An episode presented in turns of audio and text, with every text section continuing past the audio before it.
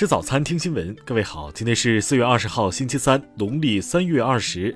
新阳在上海问候您，早安。首先来关注头条消息：历时五年，日本男子杀害中国姐妹一案，昨天迎来二审判决。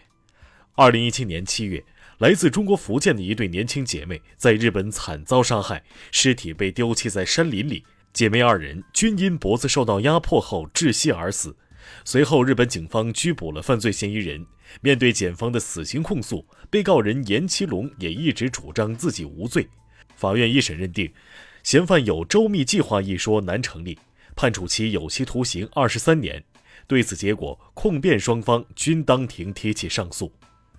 昨天，日本东京高等法院对此案作出宣判。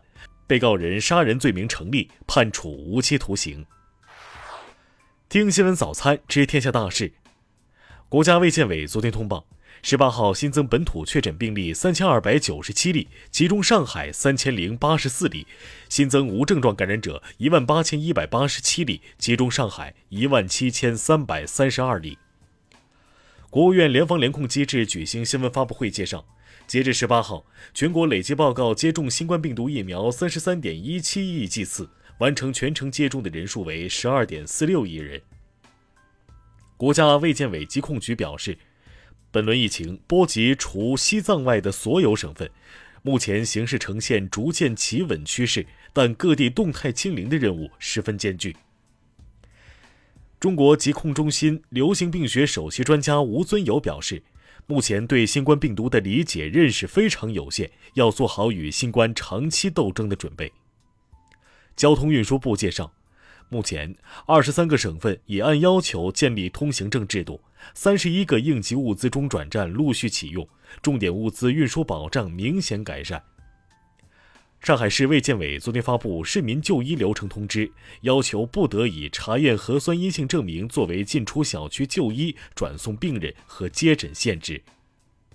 西安市昨天通告，二十号零点起，全市解除临时性管控措施，逐步有序恢复正常生产生活秩序。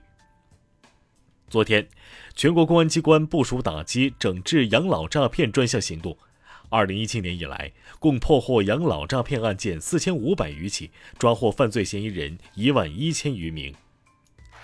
下面来关注国际方面，联合国分管人道主义事务的副秘书长格里菲斯十八号证实自己新冠病毒检测结果呈阳性，本周无法按计划前往土耳其讨论乌克兰局势。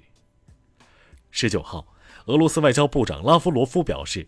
俄军已完成了大幅降低乌克兰战斗潜力的主要任务，在乌特别军事行动开始进入下一阶段。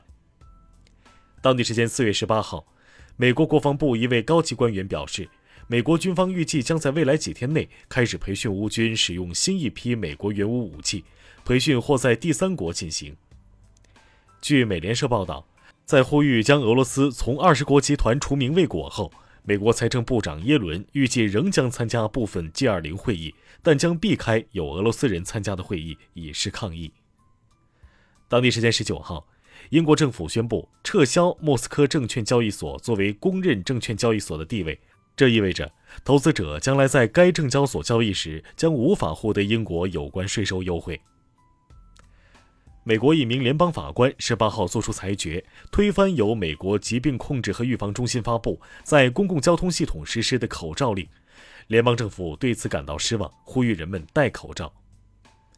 法国大选临近，日前巴黎检方称正在研究欧盟反欺诈局提交的一份最新报告，报告指控总统候选人勒庞在欧洲议会任职期间曾滥用六十一点七万欧元公共资金。近日。南非连降大雨引发洪灾，至少四百四十四人遇难，另有四十八人失踪。南非宣布全国进入灾难状态。下面来关注社会民生。日前，黑龙江省绥化市教育局发布文件，因为家长隐瞒行程，开除了一名高一学生。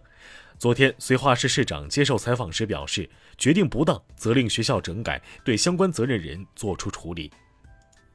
昨天上午。一头抹香鲸搁浅在宁波象山海域，由于其体积过大，必须等涨潮才能施救。直到昨晚十点，多艘救援船才将其脱离搁浅地约五海里，并将继续带它向深海方向行进。目测鲸鱼生命体征稳定。上海警方通报，嫌疑人高某非法租用他人执照，在网络平台开店，大量囤积食品并高价销售，非法获利一百五十余万元，目前已被采取刑事强制措施。武汉张女士反映。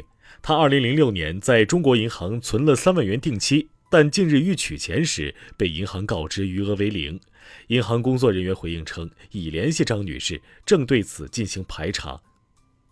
杭州一名房产中介张某因学过开锁换锁，竟萌生歹意，将一小区多名住户门锁用502胶水堵住，并张贴开锁广告。目前，张某已被抓获。下面来关注文化体育。亚冠小组赛第二轮，广州队零比八不敌川崎前锋，创下了中超球队亚冠最大丢球比分纪录。浙江广厦队宣布，半决赛第三场摔倒受伤的赵岩昊被诊断为局灶性脑挫伤伴颅内出血脑外伤综合征，预计住院两周，两周之内如未全面恢复，则需要三个月到半年。历经近三年施工建设。位于西安市的陕西考古博物馆建成，将于近期开放。馆中将展出石峁遗址的石雕与玉器、西周时期的青铜器、颜真卿书单、罗婉顺墓志等珍贵文物。据报道，张庭、林瑞阳夫妇创办的公司因涉嫌传销，公司名下九十六套房产已被查封。报道称，这些房产的价值约为十七亿元。以上就是今天新闻早餐的全部内容。如果您觉得节目不错，请点击再看按钮。咱们明天不见不散。